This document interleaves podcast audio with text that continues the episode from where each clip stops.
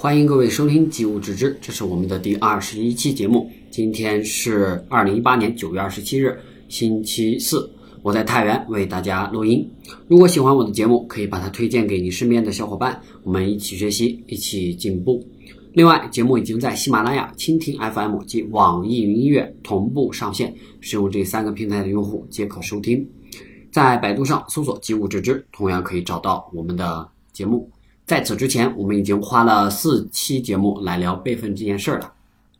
本期节目呢，主要和大家来聊一聊对于网盘重度用户我的一些这个心得体会，以及个人云存储就这块有哪些需要注意的。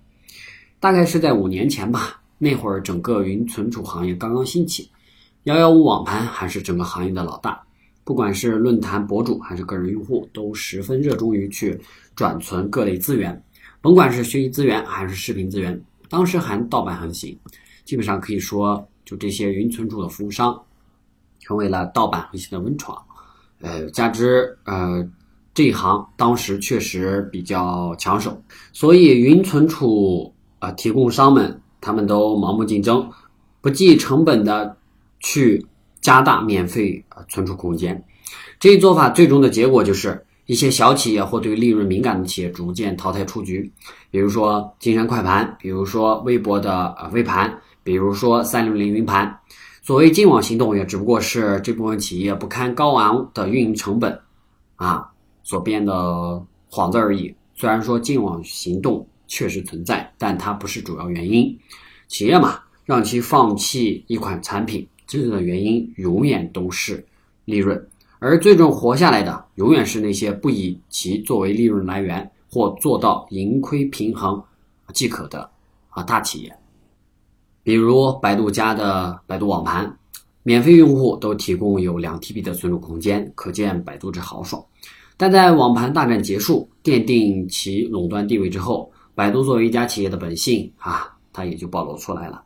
适时推出了会员体系，以此来补贴其高昂的运营成本。呃，对免费用户上传下载做限速，以此来最大程度的去降低运营成本。说过来说过去，还是逃不过利益两个字。但总是道高一尺，魔高一丈嘛。伟大的就这些就技术宅嘛，偏偏就是非常鄙视这种给你提供大容量空间，然后当你需要文件需要从它上面下载的时候，又是以龟速形式也来展示。这种行为实在是不能忍，所以我们本期节目的重点来了，教你如何在不购买会员的前提下，依然能享受高速啊下载的乐趣。现现存的方法呃不多，还请诸君且用且珍惜。第一，呃，先来说前几天开篇我就介绍的那款软件 SpeedPan，S P E D P A N，这是一款免费的中文软件，亲测。它的下载速度可以达到物理带宽的峰值，偶尔无法下载，可以重新建立下载任务即可解决啊下载慢的问题。另外，它还可以登录百度账户，直接通过浏览网盘内的资源，直接进行下载。呃，假如说因为这么做而导致账户被限速，你还可以进入网页端创建一个公开分享的链接，复制到 SpeedPal 里边即可恢复高速下载。值得一提的是，作为新秀。这款软件的更新频率非常的高，平均一个礼拜左右，作者就会推送一次新版本。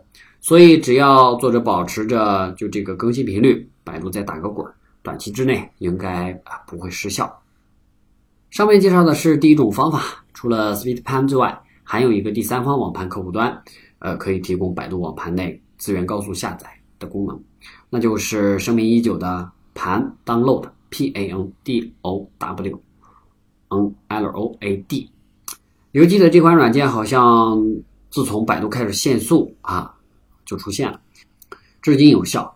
官方网站呢是盘 download 点 com，功能与 Speed 盘相同，但亲测这个用起来似乎没有前者破解限速这个彻底，不过也够用。OK，这就是我们本期节目要聊到的全部内容。强调一下，我最近的一个时间比较充沛，所以节目的更新频率会加快一些，一天一期基本没什么问题。因为下午下了班之后没什么事儿嘛，录制工作一般都集中在下午的七点左右，所以每天的八点到九点左右，我会上线新一期节目。另外，三年前，哎，我断断续续就做过一段时间，就这个技术类播客，因为某些原因啊，之前的节目都做了下架处理。